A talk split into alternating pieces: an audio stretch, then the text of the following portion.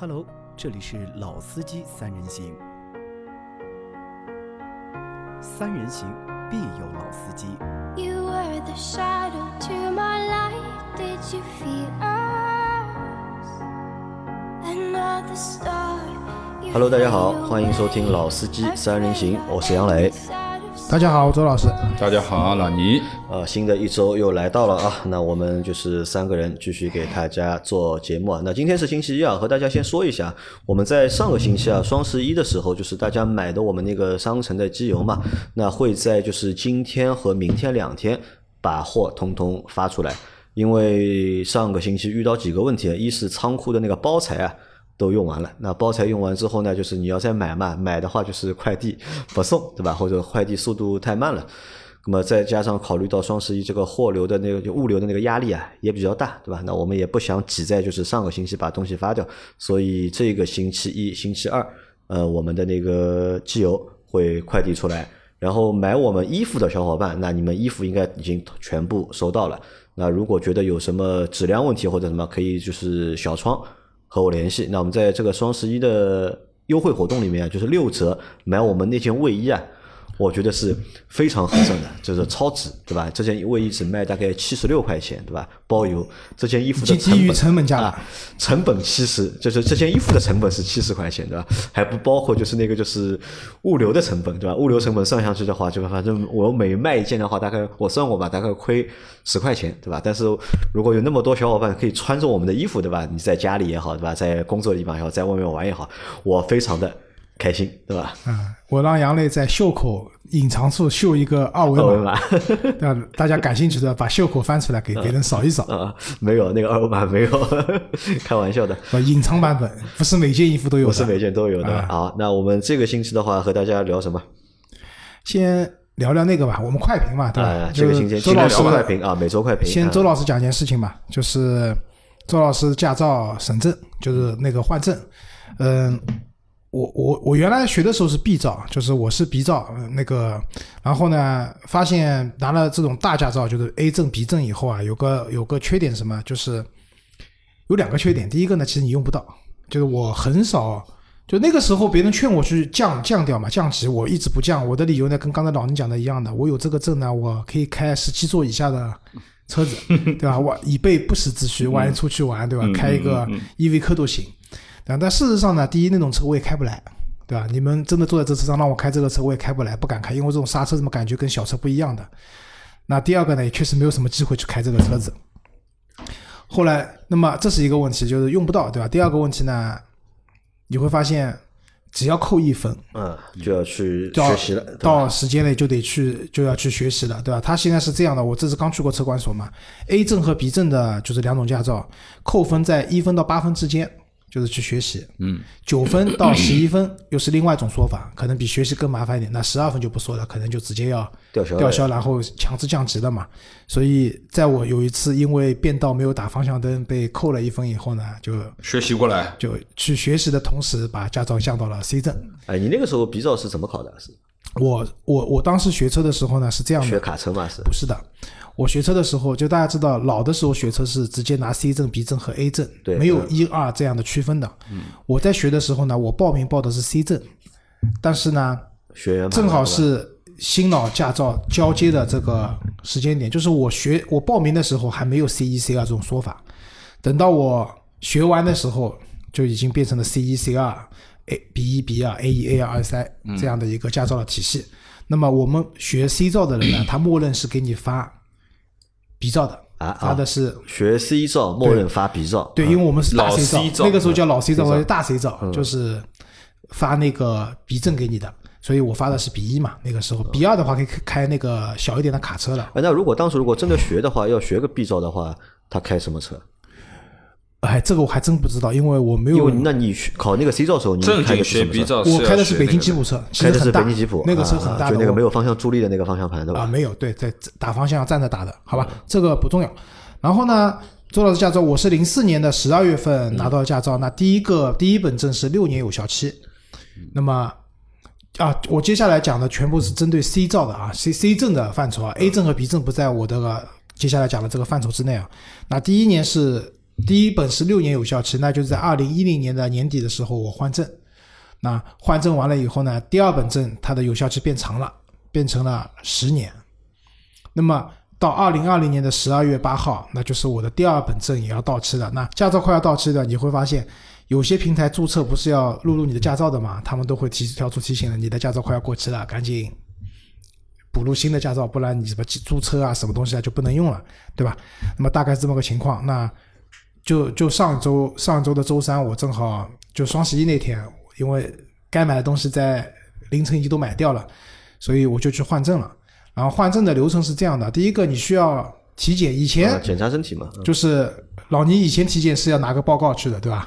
我是直接到专门的那个啊对叫驾驶员体检中心啊、一样的，驾驶员体检中心他会给你一张纸头的嘛，对对吧？现在没有了啊，嗯现在没有了。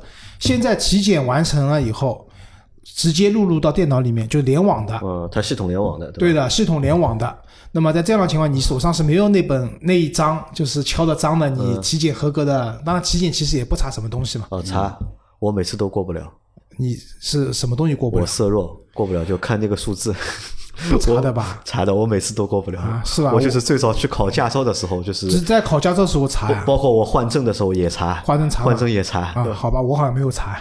我都是和他就是，我说你要么放我过吧，对吧？啊反正我红绿灯我是看得见的。其实色弱没关系的呀，色弱你色卡看不出的话，你可以要求直接看红绿灯的那个，啊它有个机器的，看到能能分辨清楚就可以了。好，那体检费用是六十块钱，六十块钱检查完了以后，医生跟你讲没有报告给你了，直接录入在系统里面。那么之后，其实你有两个途径去换证，第一个就是去现场，就像老倪讲的，直接在体检的就是对换证的地方去体检。就是。对，嗯，其实他那边也不叫车管所，我上次换证是车管管所可以，嗯。其实每个区都有点就可以了，就是派出所也可以换。派出所不可以，啊，派出所不可以吗派？出所不可以，就是每个区都有一些你的车辆管理，因为像我这次去的那个点，它是不能交违章罚款的，它只办理一些车辆的年检和驾驶证的业务。对吧？好，去那边以后呢，窗口排队拿号。那么通常来讲，你是需要拍照的，因为十年过掉了嘛。你之前那张照片，第一你也可能找不到了当时的照片，第二个你的十年过去以后，整个人的一个外貌形形象都发生变化了。嗯，那么现场拍照，拍照的费用是三十块钱。那么六十加三十九十块钱了，最后换证是十块钱。那之前我们有讨论过，因为我之前看到网上，呃啊，对我在讲另外一种形式，另外一种形式是这样的，比如说你不去呃换证的地方去体检的话呢，其实医院都可以的，好像是二级医院以上的医院都是可以有驾驶员体检这个业务的。对的，那你体检完了以后呢，一样，他们也是把这个体检报告直接输入到了对应的联网的系统里面去了，你也是没有报告的。这个时候你就可以回到家里面，在网上提交换证了。因为我之前在家里面尝试的，提交了以后，他跟我说你没有提交合格的体检报告，所以你是不能在网上换证。那这个东西一旦提交了以后，打个比方讲，你家边上就是医院，你你有空的话，而且这种体检一般来说只有上午接待，下午去都不接待的，只有上午可以体检。那你体检完了以后，可能你没有时间直接跑车管所，那怎么办？就在家里网面呃，就是网上，因为它系统里面已经收到了你的体检报告的话，应该是在网上可以提交换证的业务，然后上传照片等等，也可以做掉这些事情，然后他快递给你，对吧？因为我是在现场换的，最后换证的费用呢是十块钱，就等于六十加三十加十块钱，正好一百块，对吧？不算停车费，停车费是三块，嗯，一百零三块。把我的换证这件搞定，然后换证了以后呢，这是有个惊喜是什么呢？就之前看到了，好像是从去年开始，这个驾驶证有新的规定出来了。第一年第一本六年，第二本十年，第三本以前像如果老倪的 A 证的话，那其实还是十年，对吧？或者说你的 C 证在中间被扣过十二分的，那你的有效期还是十年这样情况。但是我的那本驾照是写的二零二零年十二月八号，后面一直到长期，长期两个字，长期这就和身份证一样，对吧？身份有的身份证上面也是有一个长期。对，的，那么我当时一看，哎呦，就是跟网上传闻是一样的，确实可以拿到，也也不叫永永久吧，就是说拿到一个长期驾照了。对，那么我就去窗口问一下警察叔叔，我说这个长期到底代表能能开到什么时候？警察叔叔给我的答复是，一直开，开到死。我不能叫开到死，开到你不能开为止，对吧？好，但是呢，我本着还是要，我觉得不可能，因为你你说我九十岁了，我还开车嘛，有可能开不了了，对吧？身体不允许了。我再看，大家知道驾驶证还有有一一个附证，附证上面敲着让我在二零五二年的十二月份提交，再次提交身体证明。二零几几年？二零五二年，就到他七十岁啊，就是其实不止七十一岁，那时候啊，七七十一岁七十还能就是到七十一岁开始，就是要每，年就是要70检查一次身体嘛。对，也就是说，我这本驾照接下来的有效，其实理论上来讲，只要我的身体状况各方面都允许的话，包括我还能活到那个时候啊，我能开到七十一岁之后，我需要每年去提交身体的检查报告。就每年只要你的身体证明。体检报告证明说你还是符合开车的要求的，比如说你的视力啊、听力啊各方面的东西都满足要求的情况下，那你就可以一直开。一直开。那其实这个我想跟大家分享的呢，第一个是说换证这件事情，大家别忘了，就是忘了以后，虽然现在好像是有一些宽限期的，但是忘了以后，打个比方讲，万一你要注销掉啊！一个是要注销，重新学很麻烦；第二个，万一出了交通事故，保险公司理赔会有麻烦，大家不要忘，对吧？这个大家看一下自己驾照上面都会有那个一个需要审证的一个日期的，基本上有效期的嘛，对吧？提前三个月就可以去换了，再早不行，去了以后不不给你换，就提前三个月就可以去换了，对吧？这是一个不要忘记。那第二个呢，其实现在审证各方面还是很便宜的，无非就是体检加上现场去办理或者网上办理。因，为它审证其实主要就是体检，就是检查你身体对。，检查你的身体，对吧？那第三个呢，就像我这种情况，C 证的呃。人，六年、十年都没有扣过十二分的情况下，第三本驾照，恭喜你，跟我一样了。嗯，，长期可以拿到一本长期的驾照，有效期三十多年。啊，因为我觉得就是当中老周说的有一个点是这样啊，就是有很多小伙伴可能会忘，因为很多小伙伴他学了车之后啊，他没有买车，他不开车的，本本族。本本族嘛，对吧？本本族很容易忘记，就是去审审证这因为件事我有一个朋友就是的，他就是本本族，他当时和我们一起学，他学的还比我们早，但后来因为就是没有买车，他开始有车，后来不用了，车不用就没有买车嘛，嗯。就是一直不用不用不用，然后过了一段时间想那个就是要开车了，后来发现驾照过期好久发现过期了。发现那个驾照就是过期的嘛，就是因为长期不开嘛，所以后来那个驾照就没用了，他再去审，就是要去换证嘛，就不让他换了，就就要他就是重新那个就是重新学嘛，有一定的宽限期，好像是一年，或者说你证明你人在国外啊什么的，就是回不来，那可以有一些宽限期的。但是大家尽量不要忘，因为忘了以后重新学车也是一笔蛮高的费用，而且现在驾照好难考。现在说句实话，让我们这些老司机去考的话考还是还可以，可能也不一定，就是说也是要练过的，就是直接上去开的话，我估计也不一定能通过？其。实就是时间比较长，不像以前嘛，以前就是时间可以短一点，就你每门科目就过了就过了嘛。现在它每门科目之间你间隔这个时间啊，要比之前要长很多呀。啊对你要满那个就是时长的呀。对，还有一个呢，就是呃大家珍惜什么，就是尽量少违章、少违扣分，对吧？因为能换到一本长期驾照，我觉得啊，还是一些蛮蛮牛的事情，我觉得。蛮好的，对吧？但是前提是，当，当然 A 证、B 证我们不讲，就是我 C 证的话，你至少不能被扣过十二分，嗯对吧？不能违章太厉害，不然的话，你也是拿不到这样一本长期驾照的。呃，像你说到就是要珍惜自己的那个驾照的分数，对吧？啊我就想到老倪，对吧？因为老倪有几个就比较牛的一个记录啊，就是嗯多少年没被扣过分？我因为 A 二我是从来没扣过分啊，他是改从来过新规，他是从来没有被扣过分，对对吧嗯？那么这个都有，我觉得当中是有原因的。第一个原因就是老倪本身就是个老司机，对吧？他遵守交通法规，对吧？他开车比较谨慎，所以他不违章、不违规，对吧？这是第一个点。第二，第二点，我觉得也可能是因为什么？违规的这个代价对老倪来说太大了，对吧？不是单单就是扣你个三分或者罚你两百块钱那么简单，对吧？你分扣了之后，对吧？你要去要去学习啊 要去学习班学习，对吧？这个其实是很烦的一件事情。对，那应该这么说啊，就是对于我而言，就是因为我是 A 二的驾照，那肯定就像老周讲的，B 级以上只要扣分就进去学习吧，啊，来对帮我们？吧这很麻烦的。普及一下吧。就是 C 一的话是轿车，对吧？七人座以下的轿车不，都能开不能叫轿车，小型小型小客车型客车啊，七人座以下小型客车二是自动自动挡啊，的手动挡小型客车啊。那 B 一呢？B 一是中型客车，中型客中型客车算多大？算中型的？呃，这个算车长还是算以多大？座座位？请看你的行驶证，行驶证，不能完全以座位数量或者车辆的一个，啊就像可以用座位数量来估，啊对但是呃不是完全准确啊，不是对的完全准确。然后那个 B 二的话是可以开中型卡车，中型就是我们看到的一些小的这种几吨头的那种小型的，就中小型的卡车那 B 二的话能开中型客车吗？不可以。不可以，只能开中型卡车。对，它是不一样的范畴，就是卡车和客车之间的那个是不兼容的嗯，，不那兼 A 容的。一呢？A 一是大型客车，大型客车，就是公交车，呃，类似公于大巴士交车也能开，。大巴也能对开。对那 A 二呢？A 二是大型货车大型货车 A 三是牵引车，那 A 一是可以，那 A 一可，A 以一就是开大巴士，A 一大卡车可以开吗？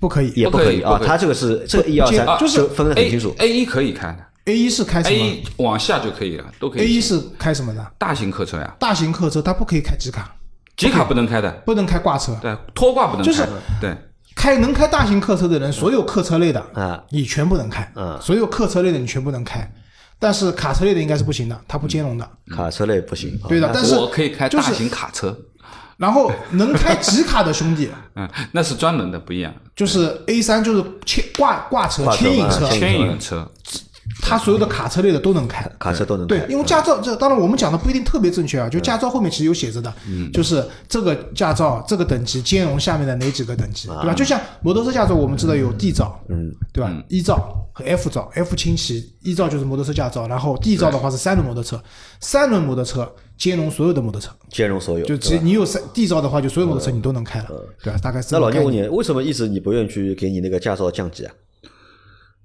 呃，我那么麻烦，你像扣一分就要去学习，对吧？难免吧？现在年纪也大也大了，对吧？啊，其实今年啊，其也没有以实是前好了。今年其实是碰到过一起被警察当场逮下来要扣分的。那么当然，我跟他说了一下，因为我是一个很小的违章嘛，就是等于说在一个不能拐弯的地方，我拐了一下，嗯，那正好啊他就在那，其其实他是布了点了，就专门逮你的啊啊，就是被活捉的。那那我就和他打了个招呼嘛，我说。因为我是 A 一的这个 A A 二的驾照，我说你只要一扣分，我说就要扣一分啊，要扣一分。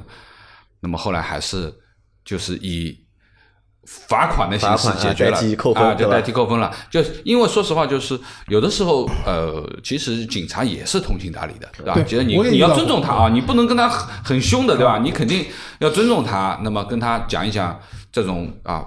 不是很厉害的违章，对吧？不是那种闯红灯啊这种的，啊，对，你就。没话讲了。我也遇到过，对对就是我有一次是停在黄河线里面了，嗯停在黄就等黄河线红灯停在黄河啊线里面了，然后被警察叔叔拦下来了嘛。然后我跟警察叔叔商量说，我说我是那个时候我还是 B 证 B B 证嘛，我跟他说能不能不要扣分，罚点钱算了，对吧？我说我这个驾照扣了分挺麻烦的，要去学习啊。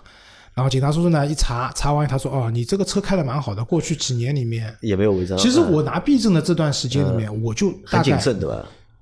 这也没被扣过分，其实。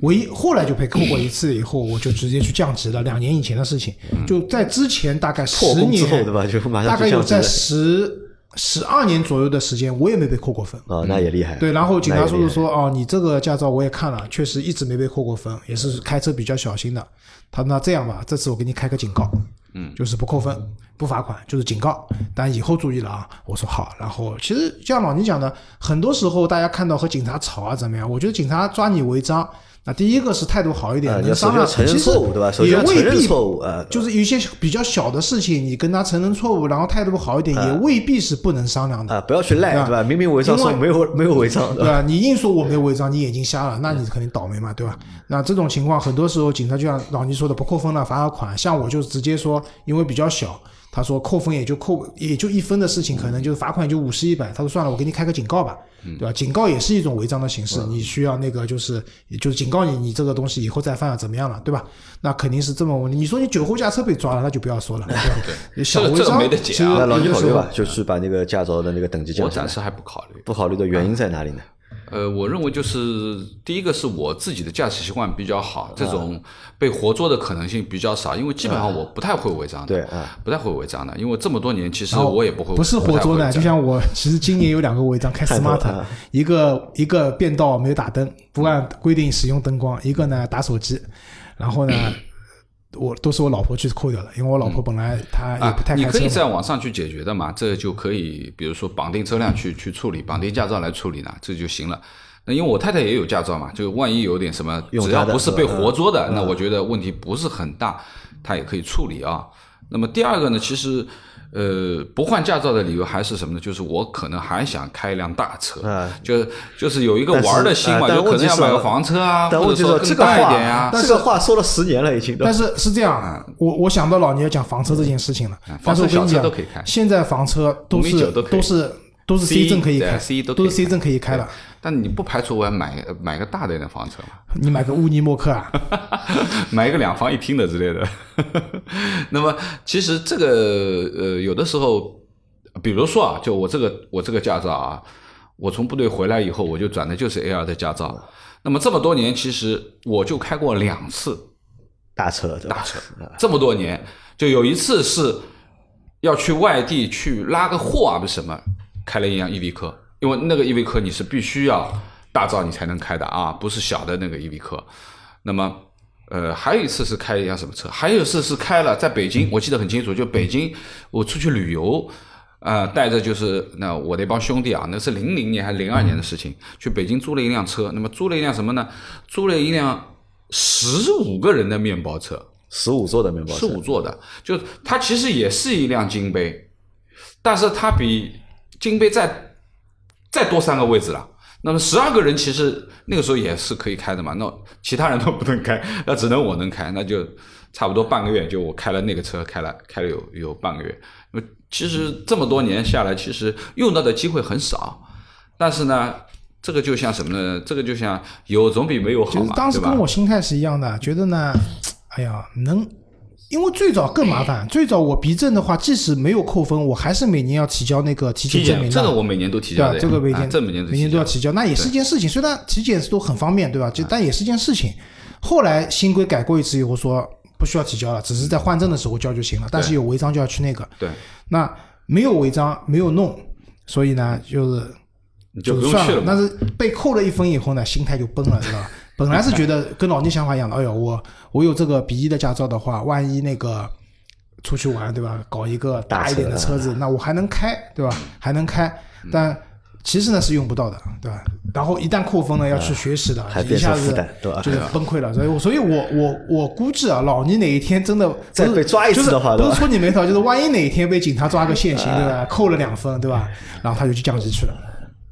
应该不会，啊，应该会的，我觉得会的。随着这个年纪的增大，对吧？你像 你不是现在不是二十多岁了，对吧？快五十的人了，对吧？这个人的这个眼神啊和反应啊，多多少少是会下降的嘛，对吧？有违章其实在所难免嘛，对吧？其实车子要开在路上，对吧？总会可能就是有违章的这个可能的，对吧？啊，那我们这个不聊了，好吧？就是关于换证这个事情，就是周老师告诉大家。就是如果你在车上的话，现在就是把你的那个驾照拿出来看一下，对吧？看一下你离那个换证的日期还有多久，对吧？啊，其实我觉得补充再补充一下啊，不要忘记换证嗯换证这是一件事情啊。我补充一下，就是大家都要知道自己驾照的审证日期啊。嗯就是有些需要违章处理的东西，就是要在审证之前要把它弄弄弄干净的啊，对吧？你不要不要不要到时候忘记掉了，对吧？有一些呢，比如说。呃，验车也要审证的，也要有那个、那个、那个违章记录啊之类的东西，到时候会影响的嘛。不是这样的，这里我我碰到过这个问题，是这样的，我们知道就是有一个清分的周期，就是你一共十二分嘛，嗯你今年被扣了，比如说十就分五分一年嘛，，对，对吧？然后第二年 就你就发照的可以清掉那个月份，但是那这样的你要把罚款要交掉的，违章要处理掉的。嗯，其实我们现在除了换证，你要嗯只有换证这一种说法了，没有审证这种说法对了，对吧？但是呢，打个比方讲，我是十二月八号的嗯。清分，就是我我每年的是十二月八号会清零我上一个周期的违章分数。嗯，但是你要是在十一二月八号这这个周期的时候，你没有把你那个违章去处理掉，带到下一个周期。对你这个分数会带到你这个扣分不清掉，带到下一个周期，但你如就是说对你影响不是很大，不是说要交滞纳金啊什么都不至于，但是这个分数会被带到下一个周期。对那本来那一分无所谓，比如说你扣了九分了，啊，对，如果你不去处理的话，不及时处理的话，被带到下个周期，也就意味着三分了，接下来的一年你只有三分，这个是要注意的。对这个对，这个是要注意的。有的时候驾照还是要看一看啊，因为现在呢，说实话，政府呢办事效率提升了，很多东西都简化了，啊变方便了嘛是吧其实变方便就是你进进出出的地方少了，嘛，这个我没啊没办法，一定要改。为什么？现在驾驶员太多了，如果还按照以前那一套的话，排队对吧？排死的死掉了，这个东西要做一个星期了呀，对吧？OK，好，那我们这个聊完了，再再聊一个，就是老倪。我们在上个月，我和老周两个人，我们去了那个稻城嘛，参加了那个奥迪一创的那个试驾的活动。那后来我们回上海之后啊，就一创也在上海也搞了，就是上海的，就是那个深度的一个就是试驾驾驶的体验，对对吧？而且当时我们也邀请了，就是我也发了朋友圈了嘛，让大家有兴趣的去报名嘛。嗯当时有两个小伙伴就是报名去参加了，那老倪其实也去参加了，就是奥迪的这个一创的那个试驾，嗯，对吧？那老你来说一下吧，那个活动怎么样？好，呃，我来聊一下我的感受啊，就是杨磊和老周去了稻城一场的这个几天的一个试驾啊，那回来以后就一直在跟我说这台车的这个事情。当然，就是这次有一个机会，正好是在上海做嘛，那我说 OK，我去，是吧？那他的行程其实是一整天的啊，从早上八九点钟报到，啊，然后呢，呃，在场地内嗯。啊，先去先看一下车子的基基本情况嘛，跟大家做一个介绍啊。就其实参与的人也蛮多的，嗯，有两两两队车啊，就是 A 组、B 组，那每组车都有五六辆车的，那么基本上每辆车坐两个驾驶员这样子。那么我们当天先是呃把行程大概讲一下吧，就是先做了一些产品的介绍啊等等，大家可以吃点喝点咖啡、早点啊，怎么吃一点。然后呢，接下来是一个场地内的一个试驾，就是一些基础的功能啊，比如说呃自动刹停的功能啊。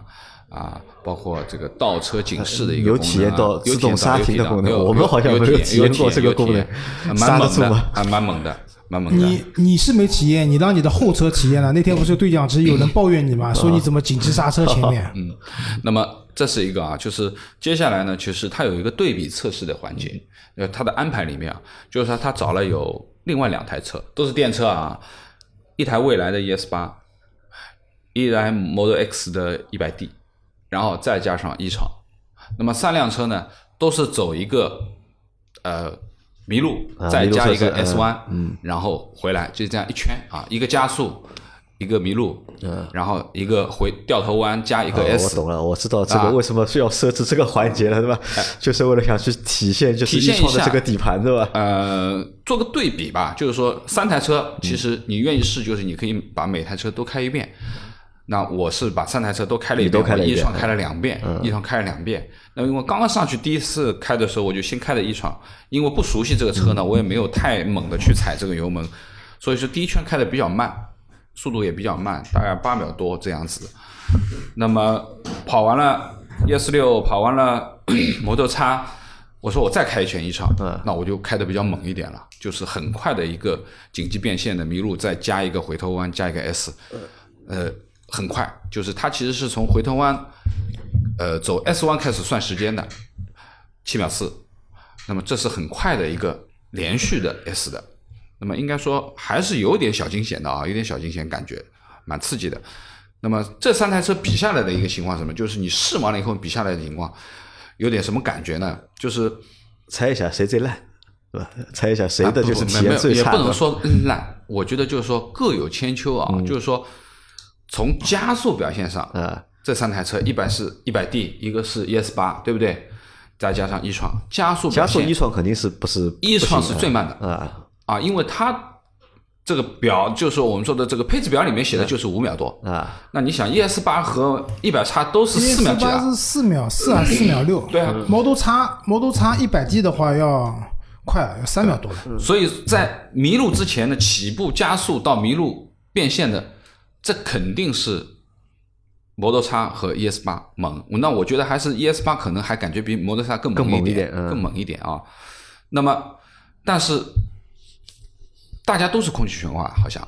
那么从软硬的程度来讲起来，对于跑起来的感觉，就是感觉另外两台车明显就是有点大了。就是车身的跟随性啊，嗯跟随性是不如一创的啊，因为一创它是最小啊，最小。那么呃，底盘的功力来说，其实应该说呢，也是支撑力各方面也是的确一创最好。那么另外两台就稍微差了一点点啊，特别是在 S 弯的时候，就是完全就是侧倾比较严重一点，就有点感觉有点撑不住。那么刹车这三台车里面，我觉得是最好的是一创。最好的是一创，最烂的是 ES 八，Model 叉在中间。那个很明显的这个一创就是踩下去，呃，就是那个 ES 八踩下去感觉刹不住，感觉刹不住，就明显软。那么一创是最猛啊，这个其实我上次拍了个一段小视频，那个那个那个杨磊也发在这个抖音里面，因为它前面是一个六活塞的大宝鱼，啊，真的是蛮猛的，一踩就有，一下就能站住啊，甚至说我们那个车队里面还有人不太适应这个刹车，感觉太突兀了，就是有点但我们那天我们去试驾，好像我没有觉得这个车刹车有多灵敏。嗯，蛮猛的。老周觉得从数据上来看啊，我我我觉得其实一创的刹车可能一般吧，可能就是那天老倪的直观感受是这样的，因为你想，你说那个烂叫什么？那个 ES 八，ES 八的刹车数据是很好看的，三十六米多啊，还是三十四米多啊？软，明显的软。那这个呢是脚感上面啊就能感觉得到的啊。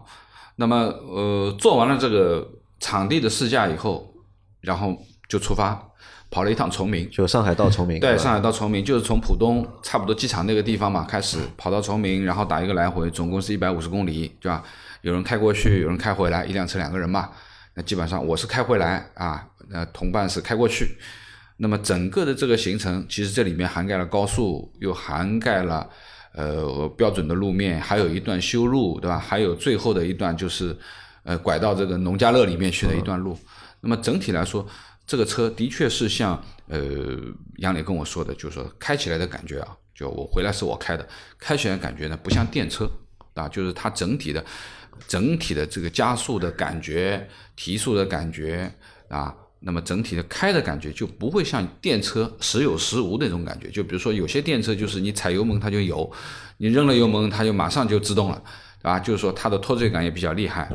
那么这个车其实我觉得它还是做的非常接近于油车的，非常接近于油车。那么现在都是全进口的这个版本啊，也比较贵。啊，那我老牛问你啊，就是其实你那个电车多多少少你也开过一些了，对吧？就是便宜的、贵的，就是各种你也都开过一些嗯了。那么再开这个一创的话，就是你会比较喜欢哪种感觉？我我比较喜欢一创这种感觉当然我喜欢一创的感觉。为什么呢？原因在哪里？呃，因为怎么说呢？就是说，你大家去开车啊，就是说你会感觉得到，就是因为你在城市道路里面，因为你不可能永远是高速嘛，对吧？平稳的驾驶，那你在城市路里面碰到走走停停这种状态，其实是起步刹车或者起步扔掉油门，这种情况是非常非常多的。但是如果说是这种比较突兀的，也就是说呢，它的电机匹配，包括整个的设定比较敏感的，那你就就会感觉到你开就是常规我们去开电动车什么感觉嘛？就是一支油门噌就走了，对吧？一扔油门噌就停了。那么这样一直在往前、往后仰、往前倾、往后仰、往前倾，那说实话，几下以后你会晕的。那因为我去的时候，我跟我我弟弟一起去的啊，我们坐的后座。那么去的那个兄弟是开的蛮快的，而且你想在崇明啊，因为他没牌照嘛，崇明开的很快，那是超过了这个这个这个限速的。嗯，那是有紧急的两三次，其实是蛮猛的。因为我前面就说他刹车为啥猛呢？因为你马上就能站住，提速的时候猛的提速，你往后倾，那么整个的感觉其实几下以下你坐后座真的会晕的。那我相信就是说，如果说这种电车的设定的话，你开不了多久，你会觉得很难受。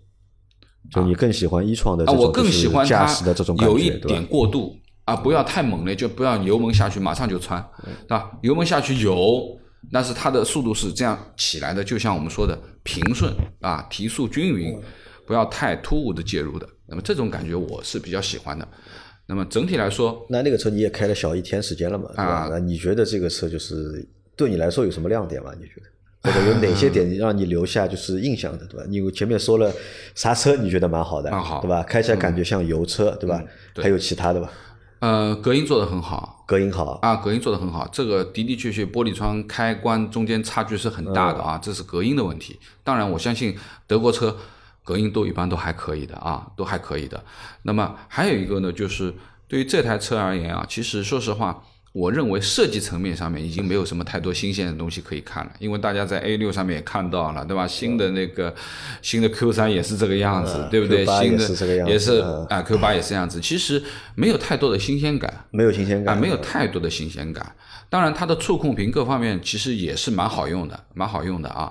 那因为我弟用的时候，他还是喜欢像触摸屏这样子嗯轻轻的去点，其实没有对摁的嘛，嗯它其实是需要用力，用力有一个力反馈的一个一个东西。那么这个还是我觉得，呃，从设计上来讲，你弟弟开了吧？这个车，他没开，他是做的，他没开，就他在那个场地里面他开了没有？场地开了呀，场地里他开了啊对场地里他他开了评价怎么样？车是很好啊，车评价是肯定没问题啊，你弟弟没有动心吗？啊、没有。人家是已经想好了宝马五了有有六缸情节的人，怎么会动心啊？他肯定是想好宝马五了。那么对这台车呢，我觉得就是说，呃，价格是一个因素。哎，你觉得这个车应该卖多少钱？或者卖多少钱你能我觉得在够接受四？十万吧，四十万，啊，我觉得在四十万这样子。四十万吧？我觉得四十万可能对他来说蛮难的。我觉得，你看他现在定国产了以后？能做得到，国产也也差不了那么多钱的。呃再打个折嘛，就是四十万吧。因为这台车现在起步价六十几万、啊，但你想这个车，你看它这个车的尺寸要比 EQC 比那个 i 叉三要大都要大，对对吧？EQC 和4米9多 i 叉三卖多少钱？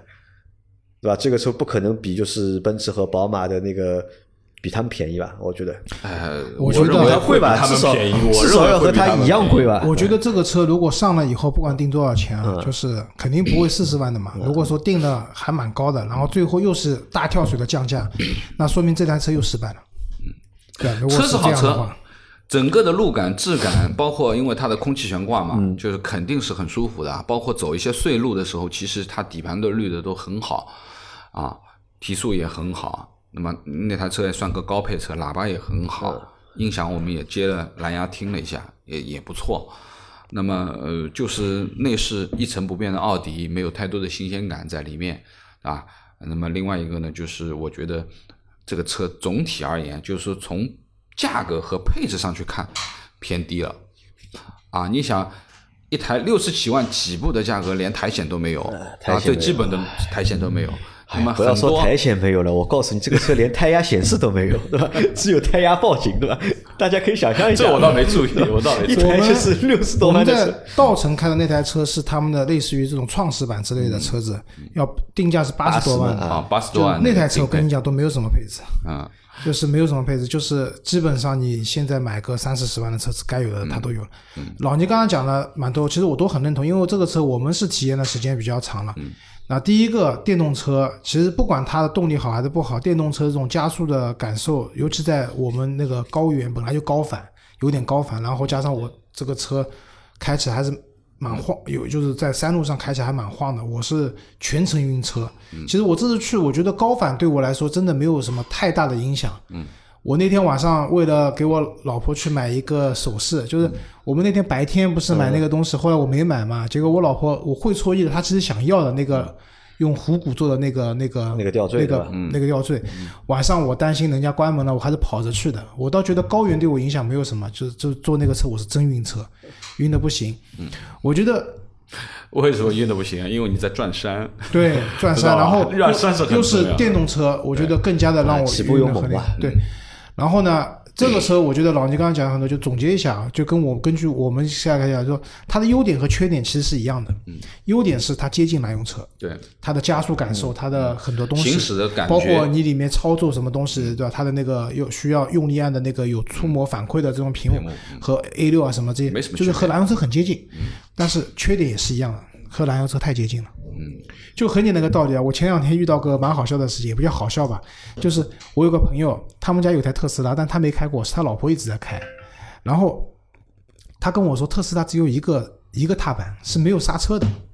那我说 这是不可能的，他开始跟我争嘛。我老婆说的就只有一个踏板，其实他说什么是单踏板模式，特斯拉的单踏板模式，因为你可以，我后来就问他，我说你现在跑高速时速一百公里，前面突然有辆车停下来了，你觉得靠你的单踏板能把它停下来吗？肯定是要踩刹车的，对吧？嗯。后来我在网上找了张图片给他，他听完以后看完以后，哦，他说原来是单踏板模式，对吧？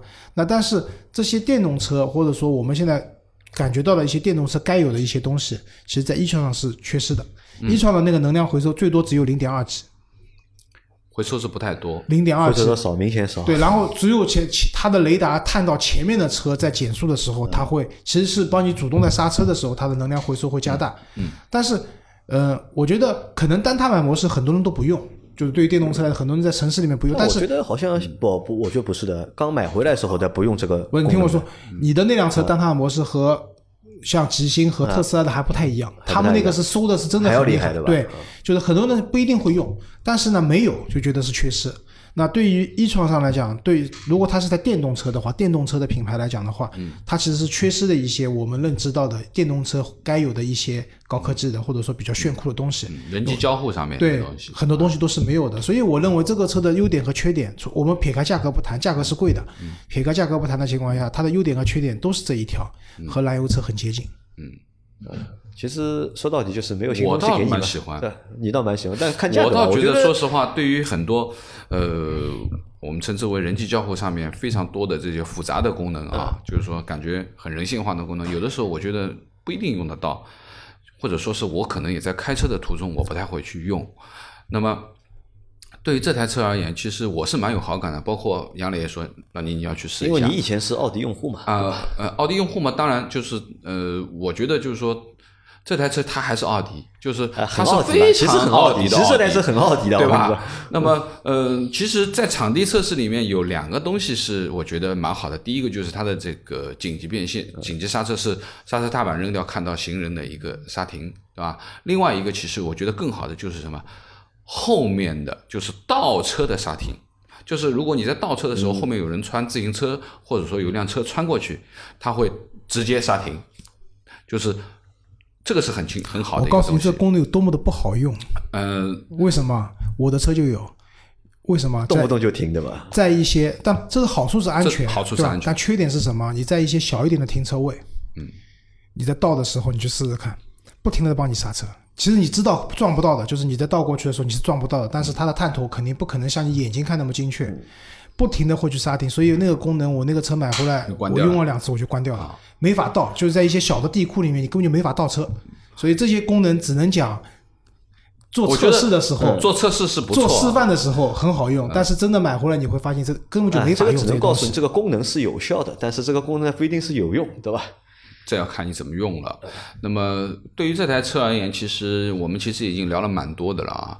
那么最最根本的其实还是价格，包括这一次去啊，就是说其实有很多都是准意向客户有意向客客户的啊，很多。那么他们其实，在吃完饭，我们中午在吃饭，吃完饭以后一直在聊，包括最后呢做了一个小的总结会，大家也在提一些意见啊，什么东西的。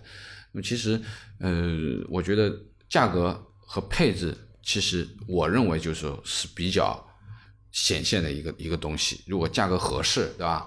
那么还有一个就是，其实相对而言，它的续航里程也是不太多的。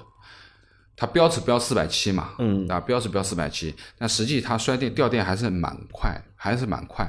因为我们那天去的时候，那台车我特地看了一下，它是三百五十八公里的续航，那么我们打一个来回应该是一百五十公里以内的，那么它其实回来已经掉到了两百以下，已经掉了两百以下，那么其实还是超过了实际的这个这个可能最起码得多了二那三十。其实你看啊，就是老倪说的这个问题啊，就性价比的这个问题啊，其实你看就很有意思啊。豪华品牌对吧，在燃油车市场里面，它的这个就是车型啊，就是品牌的溢价会很高。嗯，同一个车型对吧，你换不同的标，它这个溢价马上就上去了。但是在新能源车里面，在电动车里面，这个豪华品牌这个溢价其实很难体现。对吧，真的是很难体现的，对吧？因为品牌本来就不多，对吧？就这几个牌子，那你要再去体现你这个就是品牌的溢价，我觉得就比较难。因为我觉得现在一创这个车，它定那么高的一个价格，我觉得就是他们在定价时候把这个产品溢价其实是算进去了，已经。嗯，对吧？起码我认为是算了大概至少百分之二十，对吧？这台车百分之二十是这个奥迪这个标的钱，嗯，对吧？但其实实际情况看的话，就是奥迪的一创在自电动车里面，其实并不是那么。并不是那么想，对吧？我我反而就是反而可能有可能甚至这是一个拖累，对吧？嗯，反正这个车等那个那个吧，就是等到国产明年明年啊啊，你估计啊，这个车国产定多少钱？我认为定五十万左右，五十万左右啊，难，定价。我觉得难。现在它是六十二万起是吧？我记得六十九，六十九万起62万，多六十九万起，七十万不到呀。对，起步价六十九万左六右。十几万，就七十万不到到八十万吧。我觉得这个车现在市场上的折扣已经很大了啊，是折折扣是很大呀现。在的现在的折扣已经只有四十几啊现在的折扣大到什么程度啊？就是我因为我减二十五万，我我回来，我推荐过一个朋友去关注一下这个车，他说他他跟我显摆嘛，说家里面公司里面都有地库可以充电，嗯对吧？那我说你可以看看一传，因为他看到我发的朋友圈嘛，他问我这车怎么样，我说确实不错的。然后他他也去关注了一下，他说在某论坛上看到有一批车子，可能是类似于试乘试驾车或者是展车之类的，就是已经上过牌了，嗯，就是这些车的话，但是这些车的可能就是新车，其实没有跑多少公里，一两百、两三百公里的样子。这个车的话，当二手车在卖四十万一辆，四十万，四十万左右。然后，然后的话，缺点是什么？不能上上海的新能源牌照。啊不能上就是你要买这个车的话，就自己要有蓝要牌，挂蓝牌。不挂还是挂绿牌，就用蓝牌去换。啊，但是像他这种本来就有牌照的人，他还是挺心动的。四十万，而且不是四十万，不是最低配的，啊，四十万是中间那个配置，就是七十几万的那个配置的，嗯，对吧？所以想想这个车怎么讲，进口进来，然后比较惨那时候，厂家分析分享的数据，第一年全国销量六十六，六十六台，确实蛮惨的。我觉得先撇开这个车到底好还是不好，怎么定价，就是他现场拿来了特斯拉，拿来了那个蔚来，对吧未来，嗯，我觉得奥迪最当务之急的目标是什么？你先卖过蔚来再说吧。就先你的能力你这个车定位对吧，你这个车到时候你能，因为说句实话，这个车我觉得到时候定个五十几万是有可能的，六十万以内起步价是有可能的。那和 ES 八的起步售价其实没有贵多太多，对吧？你能把 ES 八先干掉，对吧？卖过它，我觉得就已经蛮成功了。好，那这个反正也不知道了，这个要明年的事情了。好对那我们今天的这期节目啊，还有个事情要说一下，因为如果不出意外的话，我们这个星期会去广州。嗯，因为是十月十一月二十号是广州车展。那如果不出意外啊，因为这个意外有很多方面啊，就是主要还是看疫情。因为现在的话就是上海不是有这么一例嘛，啊，对不对对对对对，管得比较紧，对吧？如果因为上很多就是很多地方上海人去的话，已经需要隔离十四天加核酸检测了吗啊，对的，湖北省区去不了了。小刘那天就发消息和我说了，让你们来，你们不来。好了，现在想来也来不了了。那湖北甚至现在不行，就是上海人去到湖北，就是需要隔离，就是 十啊，四天对的，，这里也提醒大家，就是我们现在上海中风险地区啊，就是也不要来，对吧？也不要来。对，一个不要来，第二个，如果你们要出差什么的话，看一下，就是现在有刚才杨磊讲的，有些地方已经要求不光是核酸检测的问题了，要隔离十四天的，啊，这个蛮吓所以人的。对吧这个你一旦去了那边就很麻烦？所以但是如果如果没有意外，我们这个星期我们会去到广州，我们会去那个参加那个就是参观那个不是参是参观广州车展，嗯，好吧，到时候也会有一系列的内容。那如果在广州的小伙伴，对吧，也可以和我们联系，提前约起来啊，了。可以提前约起来，好吧？那我们今天的这期节目就先到这里，好吧？我们下期再见，好，好，拜拜拜。拜拜。